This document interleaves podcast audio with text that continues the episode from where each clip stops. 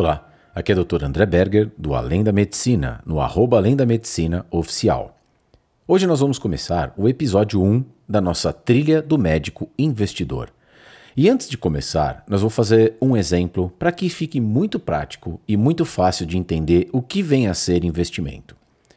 Quando eu falo investimento, eu gosto muito de pensar, principalmente nessa trilha, que eu estou desenvolvendo um conteúdo como educação financeira.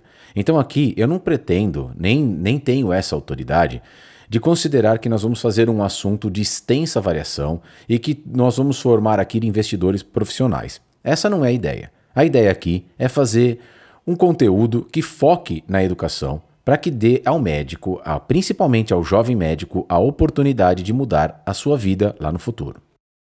Antes de, da gente começar, vamos falar o que vem a ser investimento. Existem duas coisas muito importantes que a gente precisa ter em mente quando a gente pensa em investimento e educação financeira. Em primeiro lugar, investimento não se trata daquilo em que a gente vai fazer uma aposta, ou seja, investimento não é apostar, investimento não é especular. É muito importante a gente tenha esse termo em mente porque muitas das vezes, quando nós vamos falar em investimento e nós vamos tocar no assunto bolsa de valores, muito é levado em consideração como se fosse uma aposta, um cassino. Isso não é verdade.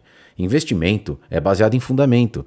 Investimento que tem a ver com a educação financeira é algo que a gente vai construir para construir patrimônio, para que isso seja no futuro a nossa liberdade, ou durante o caminho, como eu disse na apresentação, uma oportunidade de vida, uma oportunidade de fazer o que é certo com o nosso dinheiro. André Berger, do arroba Além da Medicina Oficial, na trilha do Médico Investidor.